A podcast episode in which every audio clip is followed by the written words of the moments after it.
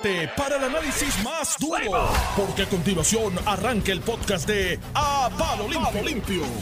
Estamos vivos y saludables y listos para empezar un nuevo día, encantados de la vida.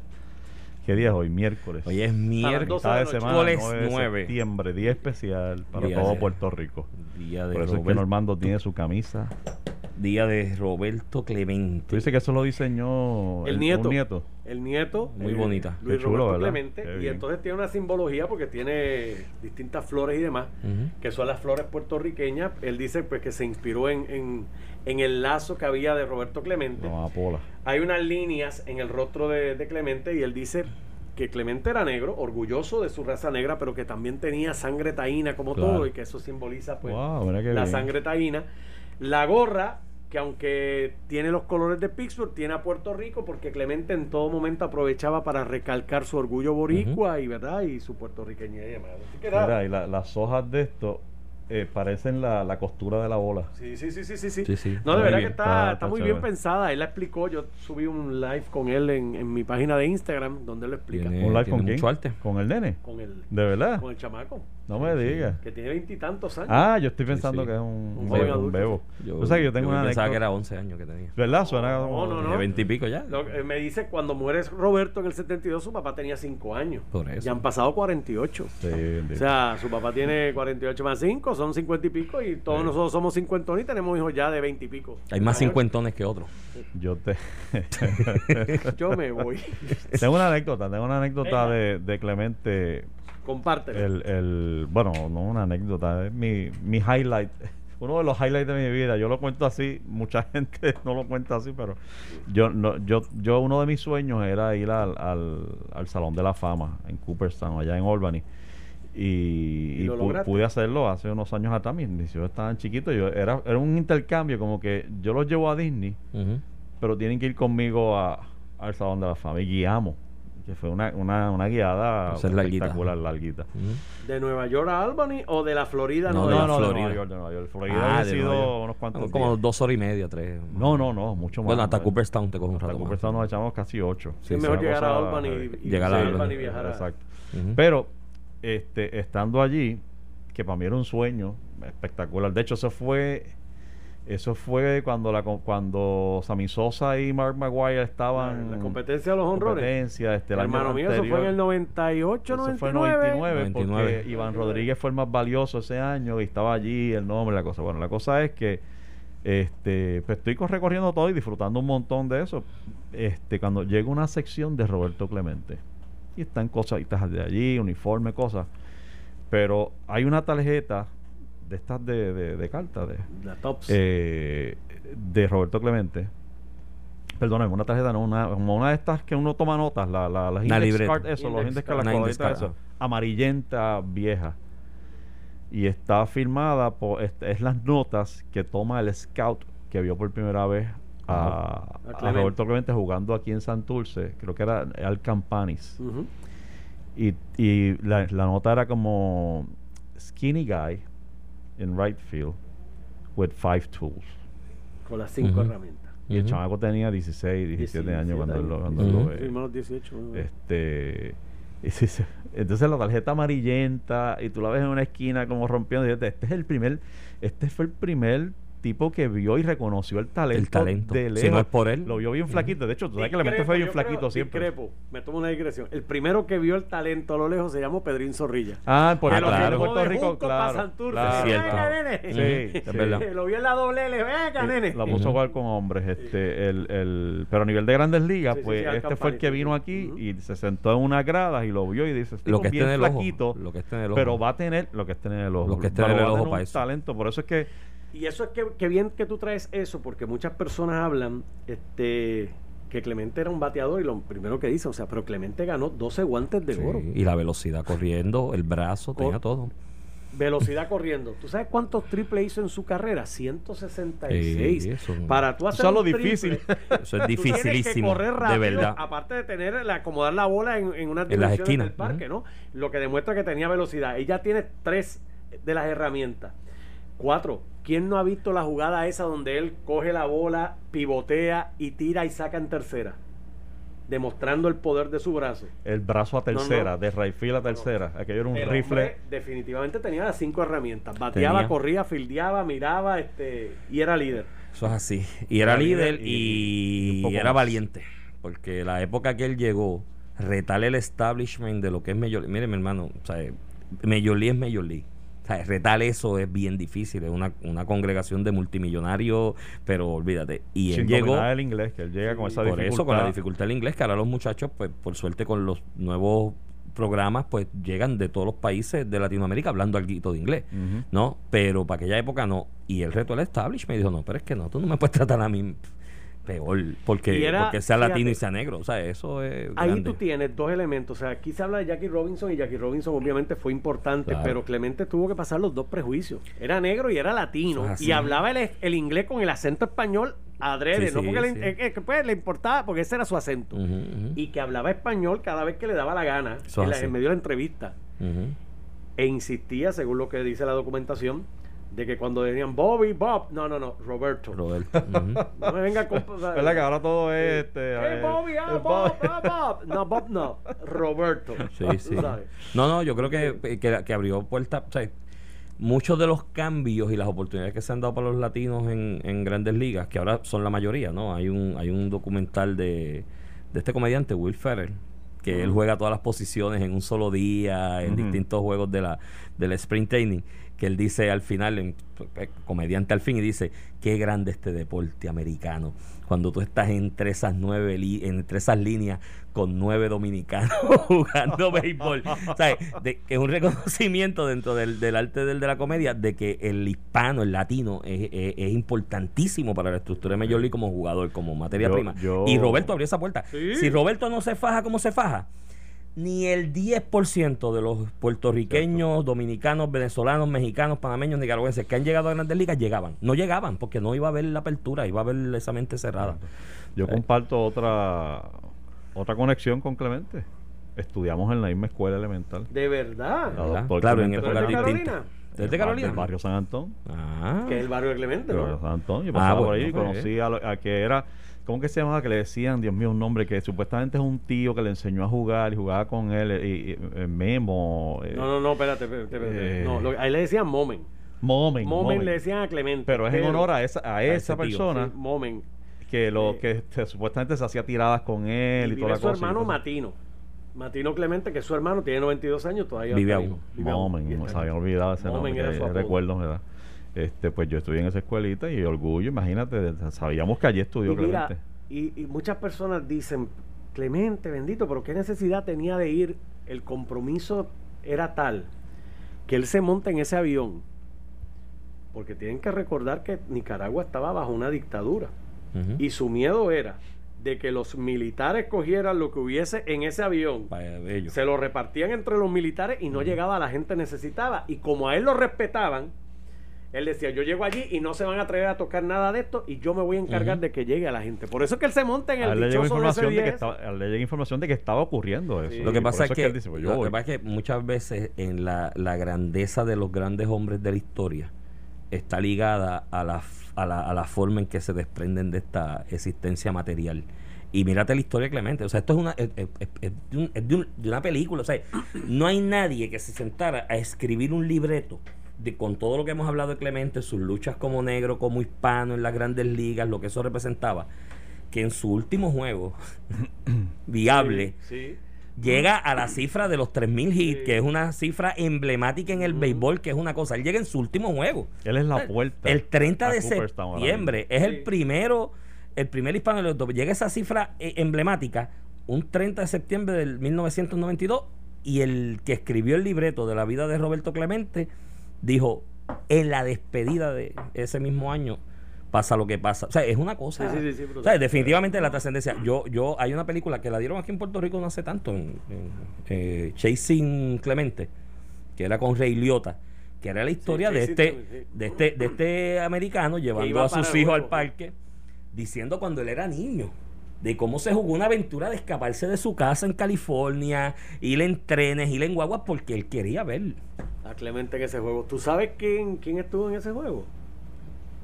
¿Quién? Carlos Pesquera.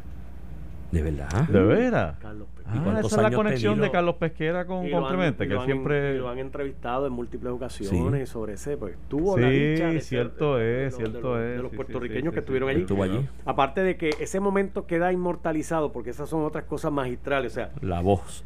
Felo Ramírez, la narración de Felo Ramírez, que ahorita incluso este John la, la, la para pelos todavía, Sí, tú sabes. Uno se siente viviendo la emoción, ¿no? De, de, de- de ese hit, de cómo, ¿verdad? Esa, esa bola le dio, este, porque tan eso fue perfecto, ¿no? Este, fue un doble. No, ¿verdad? un doble, perfecto. Vámonos. Entre dos, limpios, sin ningún tipo de duda. Y él hace, yo hacía la anécdota limpio porque yo entrevisté hace muchos años a Felo y él me hacía el cuento de que el juego anterior hubo una jugada cerrada este, que cantaron out a Clemente y él insistía que fue quieto. Que fue quieto. Sí, pero dio el. Y al final le dice, ¿sabes qué? A lo mejor, porque yo lo que quiero es que sea limpio. Exacto. eh, que no haya duda. Sí. Y él se recordó de eso y por eso es que él menciona limpio como Que él mucho, lo quería. que mucho hicieron eh, Felo y Ramiro por, Ramiro por el béisbol. Sí, señor. Yo tuve la oportunidad de conocerlos de muchachos, bien muchachos. Y ¿A me quién? contaban a Felo y a, y a- Ah, y a yo fui Ramiro, abogado de. Ramiro. De De Ramiro. Ramiro entraba a su casa. Es un museo. Es un museo de béisbol. un. Museo. Probablemente la persona que más Sí, señor. eh, Sí, eh, sí. eh, documentos de y, béisbol y artículos de béisbol de, de Pues yo, yo de Clemente conocerlo y me, me hacían esta historia de cómo ellos tenían contrato con emisoras de radio en Puerto Rico para narrar los juegos de béisbol. Y era ellos en Nueva York o donde estuviesen viéndolo por televisión allá porque no estaba en el parque y, y- y narrándolo. Y una historia de un de un juego que no se pudo transmitir por una situación y lo transmitieron con se inventaron una narración con el score. Con el squad. con el score del juego. Ellos también hicieron cuando tenía la oportunidad de estar presencial en el parque, que yo creo que también eso hay que, que agradecérselo a esos dos grandes cubanos que, que amaron esta patria entrañablemente. Ellos se llevaban los distintos narradores de béisbol de Puerto Rico, de distintos puntos, incluyendo de mi pueblo, de Utuado.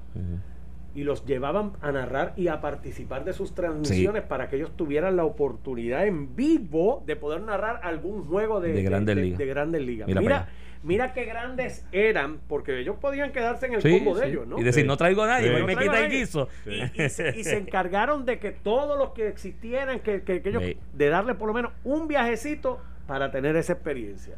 Y muchas personas todavía pues eh, lo recuerdan y lo mencionan, así que gran legado el de y el Ramiro béisbol el béisbol para Puerto Rico ha sido grande De hecho, el béisbol para Puerto Rico ha sido. sí, sí, sí, sí, y. Puerto Rico tiene atletas en todo. El, el- el sábado yo ponía la recta final del Derby, que no tienen más que a un Hall of Famer, Johnny Velázquez, y en hipismo, tenemos en balón, tenemos en todo. Pero el béisbol ha sido grande para Puerto Sin Rico. embargo, la gente dejó de ir a los parques, mano. Pero, mano, pero eh, sí, pero ahí hay un problema de mercadeo. Yo, yo creo que hay, hay que hacer Pero algo. Porque cosa. la doble A, Normando, tú que estuviste y fuiste apoderado, la gente se Bueno, es vive, otra la, cosa, es otra cosa, la gente se identifica Pero con la es doble A. Es otro la mundo. pelota doble A porque la pelota doble A cuando termina el juego, el pelotero se queda en el parque, se da la cervecita contigo, hay una interacción, Sí, este, los sí. equipos se ocupan de tener por lo menos de los 25 peloteros que, que tú tienes que tener mínimo 8 o 9 que sean del pueblo local. Ujú. Aquí ya el béisbol ha perdido quizás esa identificación. Claro, pues no nos identificamos. Y la gente tiene, la gente en el béisbol, en la, en la liga Roberto Clemente, que se, en honor a Roberto que estamos hablando de él, la gente, quizás la influencia de, la media, de, de todas las transmisiones que hay, de, nosotros estamos ahora desde el celular viendo béisbol todo el día, toda la noche, anoche yo me acosté a la una de la mañana viendo béisbol. Eh, la, la gente ha perdido de perspectiva que la liga de Puerto Rico de béisbol profesional no es una liga de traer superestrellas, Sí. es la liga histórica donde se De han desarrollado las Sí, pero- pero superestrellas. estuvimos Y yo creo que hay que explicarle a la estuvimos gente. por mucho tiempo porque venían, venían. Y yo, entonces, ciertos jugadores como Roberto Alomar, que no importa los millones Estaba que aquí hacía, jugando. estaba aquí todos El los años. Iván, Paelga, Iván, eh, Sí. Igor. Pero hay este, que explicarle a la ciudadanía, al, al- al deportista del béisbol en Puerto Rico, que tú vas a ver en el parque hoy en Puerto Rico Al- la al- estrella del futuro, al como pasó futuro. con Carl Ripken, Eddie Claro, Murray, Jim claro. Palmer. Todos pasaron por aquí. Claro. Todos. Reggie Jackson. Reggie macho, Jackson, mi hermano. Que metió Todos. 20 honrones aquí, Hey. jugando de Wow. verdura. Willie Wally Mays. Joyner.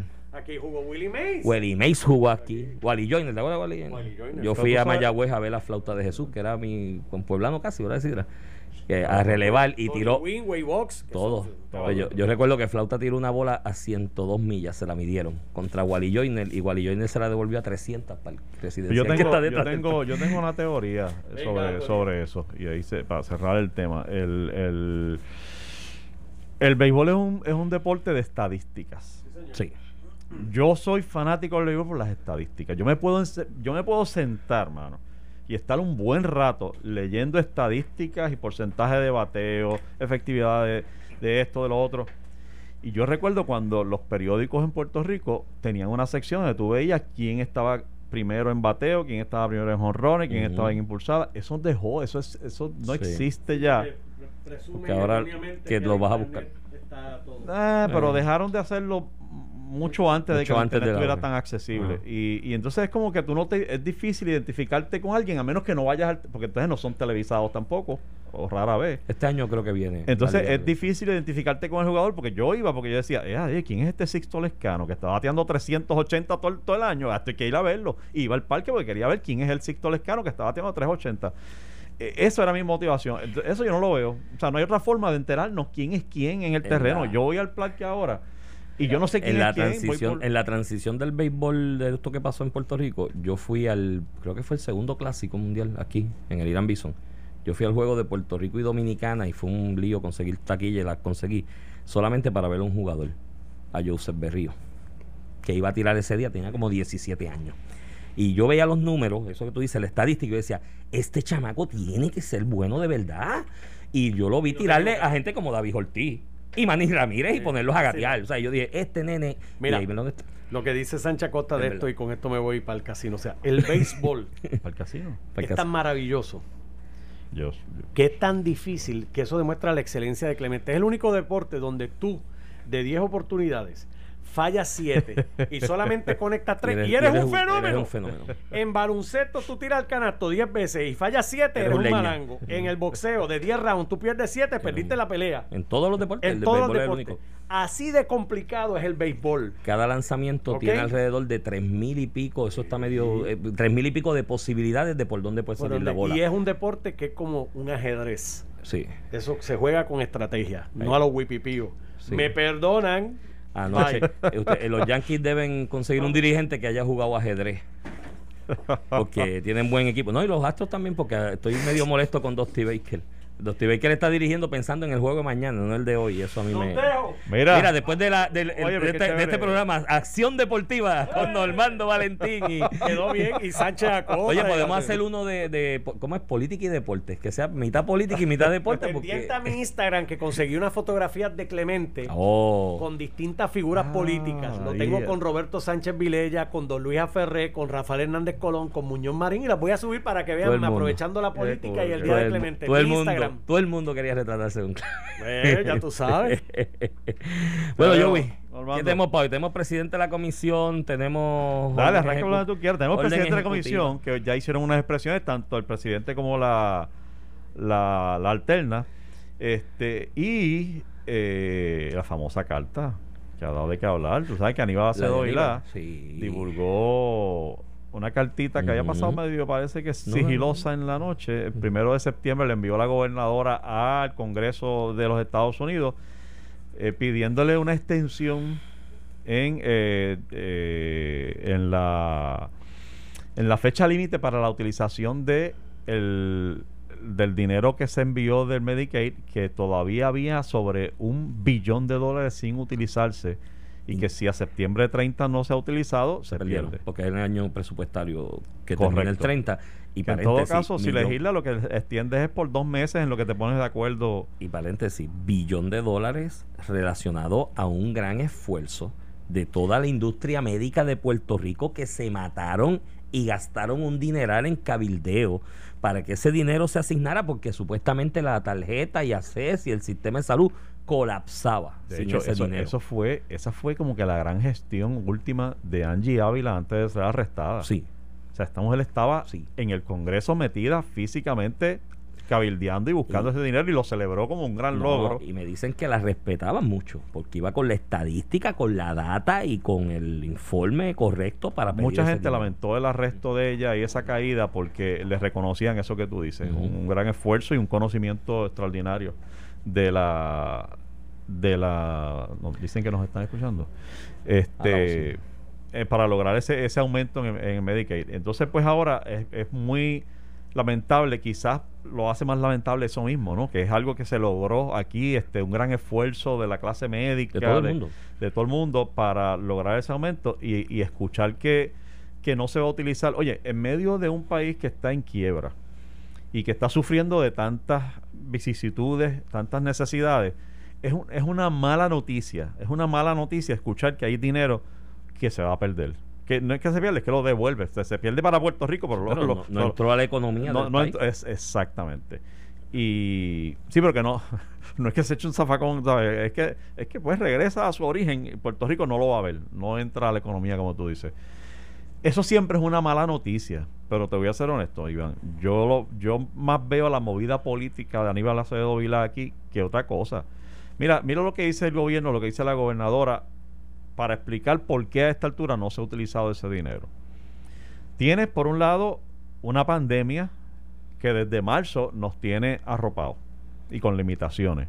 Que además de eso, tiene a mucha gente asustada, alejada de los hospitales a ir a recibir el, el servicio porque, porque temen a, a contagiarse, a enfermarse. a- Tienes la burocracia federal que es una realidad también. O sea, esta gente para soltar un centavo, tú tienes que pasar por un montón de requisitos. Pero es y de- necesaria, porque con tu burocracia hay Ah, gente que roba. No, no, no, no, por eso no, no estoy cuestionando, lo estoy diciendo que esas son las razones que esboza la gobernadora con las cuales que no son descabelladas. Yo tienes razón, esos son, son, son están ahí. Eh, y finalmente le echa la culpa a la situación con la Junta de Supervisión Fiscal. Eh, aquí que estoy seguro que no llegará a mediodía sin que la Junta se Sí, exprese. Saludos a Eduardo Sí. Saya. No, Este, Yo creo que él no está allá. Eduardo no está allá. Yo creo que no, alguien me comentó eso, que nos aclara. Él nos escucha todos los días, que nos por eso. Alguien me dijo eso, pero no, no, no me lo, Ah, no me lo bueno, la- confirman. Pues, ah, pues quizás por eso no hemos escuchado si no está, él, él- él- Él era bien él rápido, bien, reaccionaba, era bien ¿no? hábil, ajá. Este, porque ciertamente pasaron la bola a la cancha de la Junta, porque cierta, eh, eh, parece ser la razón principal, según la, narrativa de la carta, por la cual no se ha utilizado el dinero, porque la Junta no ha autorizado tal, la Junta no autorizó tal, la Junta está lenta en esto. Eh, pero en, el resumen, en el mirando la cosa desde arriba, si bien es lastimoso escuchar siempre que se pierden y no se van a utilizar un billón de dólares conociendo nosotros las necesidades que hay en Puerto Rico en este momento. Eh, eh, es una noticia bien lamentable, eh, desafortunada, eh, pero déjame añadirte esto. Todos los años, Iván, todos los años, en distintas agencias, aquí se pierden millones Sí. y millones de dólares porque no se utilizaron. Ha pasado en Me consta específicamente, ha pasado en distintas agencias, a mí me consta en vivienda pública. Vivienda pública casi todos los años, todos los años devuelve millones de pesos que no se utilizaron por una u otra razón. lo que lo que representa un, pro- un problema de administración serio porque si tú no sabes gastar chavo Eh, eh, vamos déjame déjame clasificar la expresión no Eh, que tampoco es que tú regalas chavos ni nada por el estilo pero tú tienes vamos a empezar por lo de Medicare tú sabes la batalla que se está dando en Puerto Rico para que haya paridad en fondos de Medicare la clase médica, los dueños de hospitales, los de laboratorios, todo, o sea, todos los sectores relacionados a salud llevan años dando esa batalla. Se hace el planteamiento que sin esa paridad, que lo que se hace es que se asignan por legislación fondos especiales adicionales para, no te voy a dar paridad hasta el momento en una fórmula presupuestaria, pero todos los años o cuando me lo pides que lo necesitas, te los asigno adicionales, ¿no? Por X cantidad de años. Para que se llegue a un, porque si no, y que colapse el sistema de salud, por, por lo menos el de ACES, el de seguridad del gobierno, y que tú le mandes ese mensaje al Congreso de que tienes mil millones que no usaste en un año. Oye, eso es peligroso, ¿viste? Eso es peligroso porque entonces cuando vaya todo el sector de salud nuevamente, mira, es que necesito tanto, porque si no nos vamos a quedar cortos diciendo, pero si te, a ti te sobran. Y lo que tú dices que está pasando en otras agencias, y este es el caso, es un problema peor. ¿Tú sabes la necesidad extrema que hay en Puerto Rico en todos esos sectores? Tanto de vivienda, como de salud, como de educación. Hay unas necesidades apremiantes extremas. Y que tú como funcionario no te hayas sentado a inventariar esas necesidades. Hacer esa tabla de cuáles son esas necesidades. Para a base de ello establecer programas y llenar los formularios de la burocracia federal justificándolo con esa necesidad para que los hayas llegar. Mire, mi hermano, eso habla muy mal, muy mal de la clase administrativa del país. ¿sabes? Y no es tampoco que haya superávit, ¿no? Porque por ahí ya vendrán algunos y dirán, no, porque por eso es que hace falta Charlie, porque es buen administrador y le sobran chavos. No, no, ese es el problema aquí, que están sobrando. Que están sobrando chavos y tienes más necesidad de la que, de la que, de la que, de la que reporta. Sí, yo no, o sea, no, no puedo perder de vista la- el, el- el ataque político barato detrás de la cosa, porque fíjate, fíjate si, si es así, que Aníbal no, la crítica que tú estás haciendo no es la que hace Aníbal, Ah, esa la hace su porque Aníbal sabe que eso pasa, Sí. él lo que dice es, ah, pues mira cuando lo viene a pedir, faltando un mes, eso debió pedirlo antes, fíjate Eh, que en la crítica no es, sí, es, es una de timing, no, no es de que no los usó, Pero te puedo mencionar un ejemplo. Bajo su administración con Aragón de Educación perdió en un año Pues 175 seguro, millones él sabe, 225 pues claro, millones. él lo que los sabe. perdió porque no los usó. Vamos a una pausa. Cuando regresemos, volvemos con esto y con la Comisión Estatal de Elecciones, porque esto Está sigue. buena, está buena la comisión. Estás escuchando el podcast de A Palo Limpio de Noti1630. De regreso, amigos, estamos aquí. Esto es a palo limpio. Hoy es miércoles 9 de septiembre. Yo soy José Sánchez Acosta, estoy con Iván Rivera. Iván, te quería decir, mano, porque me llamó la atención mucho, este, me conmovió, como hacía tiempo no pasaba viendo las noticias. No sé si te lo viste. eh, hay un llamado de, de los casinos, Sí, que resulta que se llaman casineros, no sabía. yo tampoco. Es la primera vez que, que escucho que los denominan casineros, pero sí. Casineros, este, Etimológicamente aceptable. eh, me dio mucho dolor, Sí. pero es algo que creo que vamos a estar viendo en distintos escenarios, en distintas industrias, porque estamos hablando de personas que ya no van a estar recibiendo el PUA ni el PUITA. Este, y vamos a empezar una etapa de vivir y pasar la pandemia a puro pulmón. Es decir, sin las mismas ayudas que obviamente Hay una unas negociación. conversaciones, hay unas Sí. conversaciones allá en el Congreso Iba a caer alguito, pero y no debe caer algo, pero primero no se sabe ni cuándo. Y lo que sí se sabe es que es mucho menos Sí, es mucho menos. de lo que de lo que se trabajó la primera vez. Eh, pero en lo que eso va y viene, aquí hay personas pasando muchas necesidades y ayer ver estas personas que trabajan en casinos implorando con lágrimas. Esto no es, mira, no, que estamos aquí como los galleros que saben, no, que hay que respetar la industria. Esta gente está llorando ante las cámaras de televisión porque no tienen dinero para comer y mantener a sus familias, porque han vivido de la industria del casino toda la vida, son empleados de algún casino y de momento no tienen ese taller. Y, y lo imploran en ocasión en que eh, la gobernadora tiene que estar en este momento, mientras hablamos, desarrollando, delineando y recibiendo información para delinear la, la próxima orden ejecutiva o cómo se va a enmendar, cómo se va a modificar, porque ya el 11, que, que estamos hoy, el 9, el, O sea, acaba el vier- 11. el viernes. El viernes. El ya el viernes debe estar anunciando la que comienza el sábado. Eh, usualmente es uno o dos días antes, así que entre hoy y mañana debemos estar escuchando qué va, qué va, qué va a estar funcionando eh, a partir del sábado.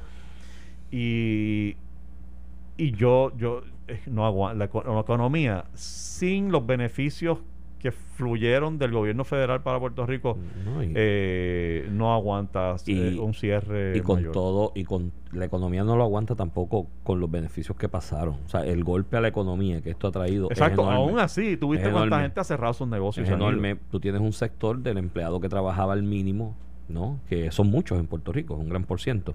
Que sí, coger 600 pesos del PUA más ciento y pico del desempleo era- era, filete para ellos, ¿no? Por eso las motoras, las piscinas, las vainas. Sé que hay gente que dice que hacer referencia a ese tipo de compra es un discrimen porque que, que lo- ah, los pobres no tienen derecho a tener piscina. Sí, tienen todo el derecho. Es que es cuestión de crear prioridades, ¿no? En momentos determinados.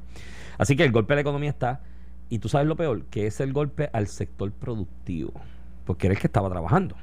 Es el que tuvo la visión, el esfuerzo y el empeño de montar su pequeño negocio, su mediano negocio, con mucho esfuerzo y sacrificio. Yo conozco de pequeños y medianos empresarios en Puerto Rico que para pagarle a sus empleados, a veces ellos se ponen una restricción de lo que es su salario, que se pagan del negocio, que es menos de lo que ganan los empleados, porque quieren mantener el negocio a flote.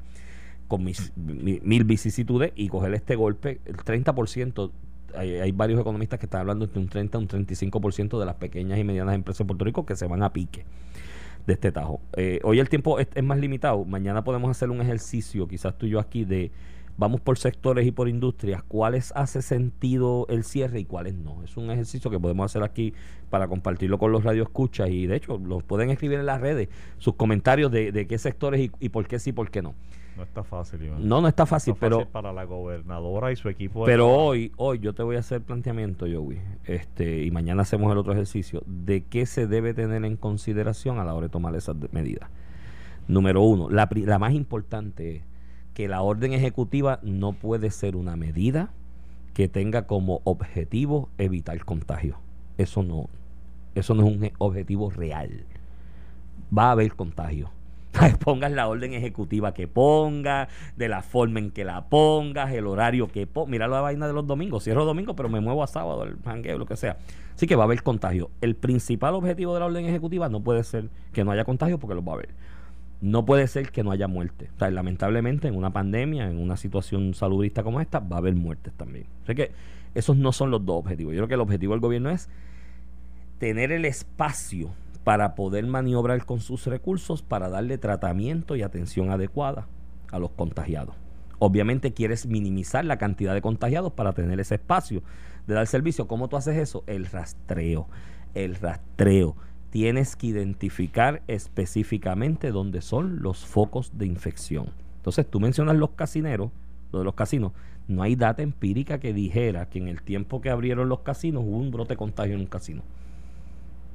Hubo un positivo en uno, hubo, oye, hubo uno que hubo un positivo y mi hermano el protocolo funcionó perfecto. Cerraron, limpiaron, desinfectaron, lo pusieron en cuarentena y le hicieron prueba a todos los empleados que estuvieron. Que de hecho realmente no hay forma de saber si, el contagio ocurrió allí. Sí, pudo haber sido en otro sitio. en su casa Pero una vez está allí, tú tomas la previsión de cerrar y limpiar y desinfectar porque estuvo allí, ¿no? Y Y este es, que es algo que tú has dicho también en otras ocasiones, es que la inversión que han hecho estos No, esta gente es tan es monumental. Los gimnasios, mira, el gimnasio, lo que yo vi, lo que, y esto yo lo vi, es donde más se cuidan. Yo vi, el, el, el usuario del gimnasio de ordinario es el tipo que cuida su salud y que se cuida. Y es el que toma la protección, el que toma las medidas y demás. Tampoco hubo data empírica de eso. Y la misma cuestión con los, con los hoteleros, los hostales, los, digo, los, los resorts, los, los, los hoteles, los, Los paradores. Los paradores Sí, dejar las piscinas cerradas, muchachos. y la eh, playa. Y la Lo playa. están no, no. matando. Entonces tú dices, ¿dónde está la data empírica? Yo visité uno en el área oeste, yo te lo había comentado en julio cuando hubo la reapertura. Yo también. Uno en el área oeste y fue perfecto. Tenían el distanciamiento, la medida, tenían hasta un mapa para sillitas en la playa. Esta es la tuya y la de tu señora. Este, cuando te vayas a ir me avisa para entonces ellos venir y desinfectarla y demás y asignársela a otras dos personas con un mapa, todo bien ordenado. Entonces, si no tengo evidencia de que en esos sectores específicos hubo contagio, es razonable cerrarlo, mantenerlo cerrado. Eso, mañana podemos hacer el ejercicio. Hablaremos de eso mañana seguramente y el viernes cuando ya tengamos la información de qué finalmente ha sido la decisión de la gobernadora. Pero no está fácil, no está fácil No, no. estar en sus zapatos en estos días. Es una decisión bien difícil donde se sabe que no vas a complacer a todo el mundo. Sí. Así que... Tiene que estar ese- cimentada en objetivos, no en, no en reaccionismo. me gusta eso, me de gusta eso, lo analizamos. Dale. Vamos a pausar, regresamos, no se vaya nadie, que regresamos inmediatamente. El siguiente segmento es uno auspiciado. De regreso, amigos, ya están aquí, ya están aquí los muchachos de Tu Dinero Seguro y le damos la bienvenida a Ángelo Díaz, Pedro Astacio, Rayleigh Correa en las redes y estoy encantado de que ustedes estén aquí hoy. Qué bueno, qué Siempre bueno. trayendo su elegancia y sus buenas noticias. Espero que hayan buenas noticias. Son buenas que noticias, salgan José. de sus bocas hoy. Buenas noticias. que Buenas le- noticias, siempre orientando con el fin de que la persona tome decisiones educados. Saludos a los feibuleros. Eh, pues mira, José, llevamos tres días, los últimos tres días del cierre del mercado de valores en Estados Unidos ha estado en rojo. Sí, lo- eso te iba a comentar. Y- eso se me debe- Me acordé de, de ustedes cuando Sí, vi. siempre, siempre los clientes nos llaman. Eso se debe a que están diciendo los analistas que fue una corrección desde el punto de vista del sector de tecnología. Ellos le llaman una pequeña corrección y todos sabemos lo mucho que el mercado ha corrido. El Dow Jones, que estaba sobre 30 mil puntos, bajó a 27 mil. Wow. Una de las cosas que hizo el mercado sacudirse fue Tesla, la acción Tesla. No sé si recuerdas que la semana pasada Es culpa de eh, habíamos comentado que Tesla la iban a entrar en el SP500 para que cotizara entre las 500 compañías más grandes del mundo. La decisión fue que no la entraron en este quarter. Entonces eso trajo mucha especulación en términos de la acción. Entraron otra compañía que se llama Etsy, que es una e-commerce. Y esto, pues las personas se asustaron, entonces empezaron a sacar las ganancias de lo que habían tenido ya. Es lo que se llama eh, un profit taking en inglés. ¿Por qué traigo esto a colación? Porque las personas piensan que el mercado de valores siempre va a seguir subiendo y subiendo como un, como un globo de helio. Mira, no es así. Las personas aprovechan las ganancias, entran y salen, entran y salen. Y más en un mercado incierto en donde vamos de cara a elecciones. Lo he mencionado varias veces. Traigo esto puesto que al momento que tú estás buscando garantías, no lo vas a encontrar directamente en lo que es la bolsa de valores. Las garantías dentro de la planificación tienes que buscarlas en instrumentos que te garanticen tu principal. Así que les dejo con Pedro para que entre un poco más en detalle, pero tengan claro que lo que está pasando en Wall Street, incluso lo que está pasando en Puerto Rico, desde el punto de vista económico, hay demasiada incertidumbre. Escuchaban a Sánchez Acosta mencionarlo aquí. Hay unas decisiones que tomar desde el punto de vista de la gobernadora. Tiene un escenario bien difícil y esto afecta de igual forma a la economía local. Y el, Pedro, mundo, y el mundo entero. correcto. Son decisiones, eh, José, buenos días. Buenos días, Pedrito. Es bueno verte, hermano. Son decisiones bien importantes y delicadas porque estamos hablando de la salud, ¿verdad? Entonces queremos que la economía, ¿verdad?, siga fluyendo, pero ¿cómo puedo tener un balance entre mantener la- la- las personas saludables y que esta pandemia pues no se convierta en, en algo más agresivo de lo que ya es? Ahora bien, José, como menciona Ángelo, estas correcciones de mercado o, o profit taken, como se le conoce en Wall Street, ¿verdad? También son saludables. El mercado había corrido agresivamente. El mes de agosto fue un mes de nuevos récords históricos. Eh, Récord positivo. Récord Positivo. positivo. El, el- el Nasdaq llegó a tocar sobre los 12 mil puntos. Estamos hablando de que El este SP500 índice- pasó los, los 3.600, exacto. Los este, 3.500, perdón. Exactamente. Este, estamos hablando de que los índices como tal tuvieron unos nuevos heights. Eh, hubo muchas personas que hicieron un profit taken. Fue fin de mes, comienza un mes nuevo. Septiembre históricamente se le conoce como un mes fuerte en lo que es Wall Street, ¿verdad? De, de- de meses sin, sin buenos rendimientos Meses de correcciones. de correcciones. Ahora bien, eh, la, el tema importante y que queremos ¿verdad? hacer hincapié es la garantía que ofrece la anualidad indexada. Porque como bien mencionamos esto, el miércoles pasado estuvimos comentando un cliente que tuvo un retorno de sobre 5.95. Estamos hablando de que tuvo alrededor de un 6%. ¿Y qué pasa con esa persona una vez ya tiene este rendimiento acreditado en su anualidad indexada? No está riesgo de pérdida, José. Entonces, lo que queremos es que usted pueda hacer una estrategia basada en garantías y que usted no esté en este océano turbulento de que tres semanas vamos hacia el frente, una semana doy dos meses hacia atrás, que fue lo que pasó de jueves ayer. El mercado corrigió, específicamente el Nasdaq, alrededor de mes y medio. Estamos hablando de un mes súper bueno. Pues con estas anualidades, usted no va a estar tratando de hacer un timing al mercado semanal o diario. Usted va en la corrida constante. Estamos hablando de 12 meses, 24 meses, una proyección 5 años, 10 años. Y una vez usted tiene esas ganancias acreditadas, jamás van a salir de su contrato a menos que usted haga retiros, ¿verdad? Y se lleve esos rendimientos para pagar el agua, la luz, hipoteca, etcétera. Pero eso es lo mágico de hacer una estrategia de planificación financiera con garantía de principal. Esas acreditaciones, si las personas no las sacan, el próximo año crece a base de interés compuesto. O sea que lo que le estén acreditando va a tener mayor retorno futuro porque va haciendo esa escalera compuesta para así maximizar el rendimiento Chico, futuro. yo, yo, yo te oigo- los oigo y me parece tan importante y tan tan Básico, en este caso. no solo es- básico, pero que, que, que buen momento para hablar de esto y la Claro. necesidad y la importancia de tu planificar por anticipado y tener este tipo de información.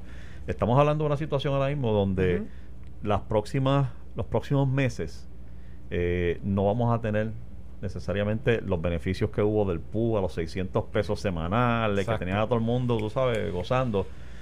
en momentos de incertidumbre como estos, en una pandemia donde tú no sabes cuánto va a extenderse, y hemos tenido buenas noticias, como tú dices, en agosto con récord, pero ahora llevamos tres días en, en, en En picada. rojo, en rojo. Y tú quieres asegurarte de que tus ahorros y de que tú, no solo tus ahorros, es, es como tú manejas también esta situación Seguro. en medio de donde no tienes las mismas ayudas que tenías hace unos meses y atrás. psicológicamente no es fácil, José. Oh, Tener- hay- es bien importante que las personas comprendan que, que, que esta volatilidad realmente, ¿verdad? Eh, afecta tanto tus finanzas como tu sentido. Porque, Tu psiquis, tu psiquis, no hay duda. no dan servicio no hay duda. psicológico ahí en la oficina, no hay, no hay, una- no hay un cuartito para... Y, y queremos. Y, nos ha pasado, y nos ha pasado mucho. en el año que imagino, va, que es eso. imagino. Todos estos planes de retiro, José, yo hablé con una persona el viernes que tiene un plan de retiro huérfano, eh, refiriéndome a un 401k que salió de una farmacéutica y salió precisamente en diciembre del 2019. Y esta persona me dice, mira Pedro, cuando pasó lo de la pandemia, desde esa noticia yo no me he atrevido a verificar No se Eh, atreve a mirar. el estado del 401k. Y yo, mira, no, Pedro, yo trabajé 20 años en la farmacéutica y mis Wow. compañeros me dijeron que perdí sobre 30% y yo no me he atrevido a mirar. Lo entiendo. Y yo, pues mira, el mercado ha recuperado, es el momento de mirar y hacer una estrategia con garantía. Pedro, es que no me atrevo. Le insistí, José, y verificó y exactamente estaba casi en el valor antes del de crash. inicio del- de la pandemia. Le dije- y me dijo, Pedro, muchas gracias. Oye, ahora es el momento. La mejor decisión que tomó porque cogió el récord high de los meses, ¿verdad? Del mes de agosto. Exacto. Pero hubiese esperado dos días, José. Agosto se hubiese esfumado en nada. Brutal el En timing. tres días. Y, y, y, y lo que queremos es que las personas, ¿verdad? Tomen conciencia, no sean greedy, como le dicen en inglés. Maximice sus finanzas, haga aportaciones, pero invierta con garantía. Mi gente, esto es una carrera de consistencia. no Dentro de lo rapidez. que está diciendo Pedro, vamos a hablar tres puntos de garantía y sobre todo para que los feibuleros lo quede grabado. Tres puntos de garantía. Número uno, garantía de principal, José. El principal tiene que estar garantizado porque no sabemos cuándo van a haber correcciones de mercado. Eso no lo sabe nadie. Así que mientras yo tengo mi estrategia, que mi dinero siga creciendo, esa estrategia financiera tiene que ir directamente a mi principal. Número dos, que yo tenga una garantía de ingreso vitalicio. ¿Qué yo quiero decir con eso? Si yo estoy ahorrando y ahorrando y ahorrando y ahorrando y a los 65, 67, 70 años de edad yo me quiero ir, yo quiero saber que el dinero que yo tengo ahí me va a dar hasta que mi corazón deje de latir. Eso es lo que se llama garantía de ingreso vitalicio. Y número tres, si soy casado y he construido una fortuna o unos ahorros o los ahorros de nuestras vidas con mi señora esposa o mi señor esposo, yo quiero que si yo muero, escucha esto, ella siga recibiendo ese ingreso. ¿Por qué? Porque tú no sabes al momento que tú mueras si las condiciones del mercado, digamos, intereses, el valor de cuenta, yo quiero que lo mismo que estamos acostumbrados en nuestro estilo de vida, si yo muero, Exacto. eso mismo lo reciba ella o lo reciba él. Eso es lo que se llama una anualidad joint, que sea mancomunada. Yo explico esto porque no es que está lejos de la realidad, es que estos son temas que nos ocurren constantemente. La semana pasada me tuve que sentar con una viuda que dentro del diseño, oye, el contrato tenía cuatro años. Dentro del diseño, desde el día uno se dijo, si A o B muere, A o B va a seguir recibiendo el mismo ingreso. Que no se afecte la calidad de vida del que se queda vivo. Porque eso es planificación financiera. Y tengo que repetirlo porque es importante que usted sepa que si usted reparte, como he visto en ocasiones, en una muerte, todo el dinero, ¿qué va a pasar con mamá y papá? Ah, pues los hijos son importantes. Yo sé que los hijos son importantes. Yo tengo hijos. Lo importante también es que esa viuda o ese viudo tenga el dinero para poder ser autosuficiente. Porque los hijos siempre tienen un invento. ¿Es o no es, José? los hijos siempre tienen un invento. Y no necesariamente van a estar pendientes a que todos los 30 de cada mes le van a hacer un depósito a mamá. Así que importante, recuerden esos tres puntos como garantía al momento de una planificación. Pedro. Ayuda Excelente. dentro, José, de lo que es la planificación sucesoral, porque verdad, este, hay muchas situaciones que puede tener cada individuo en ese momento de ese fallecimiento y si eh, ese matrimonio no salvaguarda la sucesión del uno o el otro, el momento de, de- de uno de los dos fallecer, pues el presupuesto automáticamente se convierte en 50% menos, ¿verdad? Porque ese dinero, si no está planificado de antemano, pues iría a lo que es la herencia, etcétera. Que hasta en eso, estos vehículos de inversión con garantía pueden ser totalmente funcional para salvaguardar el ingreso futuro de ese matrimonio. Que hay, diferentes estrategias que se pueden trabajar. Excelente. Pero- Eh, hay, una, hay un par de preguntas. Ustedes se van y siempre no, me llegan preguntas. Y yo, pero espérate, ¿Tienes alguna en mente? ¿Tienes alguna? El- el- us- us- hay muchas en el área de, de cuando son casados. Y es que me acordé ahora que tú Ajá. mencionaste lo, de, lo del joint. Invertimos casados. Dos. Digamos 100 mil dólares teníamos ahorrados Y como hace- pareja. Bienes gananciales. Y se hace un contrato A y B, Ahí ve a qué te refieres. que es eh, mancomunado. Mancomunado, ok. Entonces, eh, al morir uno de ellos, Ujú. que, espérate, de- eh, eh, olvídate de la renta, porque el ejemplo que trajiste fue el de la, el El de de la la renta, renta. vitalicia. Eh, no había renta, no había endoso. Ellos compraron, invirtieron sus 100 mil, muere uno de ellos. ¿Qué pasa con ese dinero? Se nombra un beneficiario. Que no le- pero oh, ahí es que está la duda. Ajá. el, el hacerlo joint no quiere decir que el beneficiario es uno ni el otro, sino pueden beneficiar, No, digamos, a sus, tres, a sus tres a- hijos. hay- Hay dos No puntos entran, para no aclarar. entran. Cuando se hace joint, A es beneficiario de B y B es beneficiario de A. El contrato Oh. se estipuló desde el día 1 mancomunado. Es de los dos. o sea A- que no, no la, la parte del beneficiario No entra. No, no, entra. únicamente entraría en caso de que mueran los dos a la vez. Un Aunque no haya. auto, eh. Ya ahí aplica Código Civil. No, ahí aplica los beneficiarios contingentes, que la solicitud que tú le llenas al cliente provee para tú tener beneficiarios contingentes. Ah. Te voy a dar un ejemplo. José, ya que hiciste tu anualidad mancomunada, en caso de que ustedes dos lamentablemente mueran a la misma vez, ¿quién dejarías como beneficiario contingente? Ahí tú me contestarías, pues mira, Ángelo, voy a dejar a fulano tanto por ciento, a Mengano tanto, o voy a dejar a mis hijos todos partes iguales. Es una decisión, es una decisión del cliente, pero hay que aclararlo. A diferencia Pero si no de- murieron los dos a la vez, es uno o, o el otro, pues los beneficios van el, al otro. que el sobreviviente se convierte en parte dueña de ese contrato y ahora él tiene que nombrar beneficiario. Ah, ¿Ve? tiene que nombrar beneficiario. Sí, porque, entonces. porque los benefici- sí, el sí, beneficiario directo era él. En caso de que no lo haga, entonces los beneficiarios contingentes pasan a primario. sí. Muy bien, El contrato lo hace por sí solo. muy bien. Es, es- es algo que hay que sentarse y explicarlo. Pero estas son las cosas que yo los invito a todos a que llamen, no se queden con dudas, llamen al 787 220-7775. 787-220-7775. Danos una llamada ahora mismo, que ahí está nuestro staff recibiendo las llamadas para dar citas con todos los protocolos de seguridad. Oye, y yo sé que, que, que prefieres la llamada, pero sé que recibe gente allá y tengo que decir, ustedes tienen uno de los protocolos más estrictos que yo he visto para entrar y protegerse del, del COVID. Así es, no tenemos que cuidarnos No es un lamboneo, eh, te lo digo de verdad, porque re- Es que hay que me- cuidarnos, Me hicieron José, llenar, contestar unas preguntas. Sí, tiene que ser así. que no me haya pasado en otro Tiene que sitio. ser así por beneficio de todos nosotros. Gracias muchachos, gracias como siempre por estar aquí. Gracias. No se quede con duda, llame Llámenos. ahora a tu dinero seguro. 787-220-7775. Nosotros Gracias. nos vemos, nos escuchamos mañana. Gracias a todos. Esto fue el podcast de A, A- Palo Limpio de Noti1630. Dale play a tu podcast favorito a través de Apple Podcasts, Spotify, Google Podcasts, Stitcher y notiuno.com.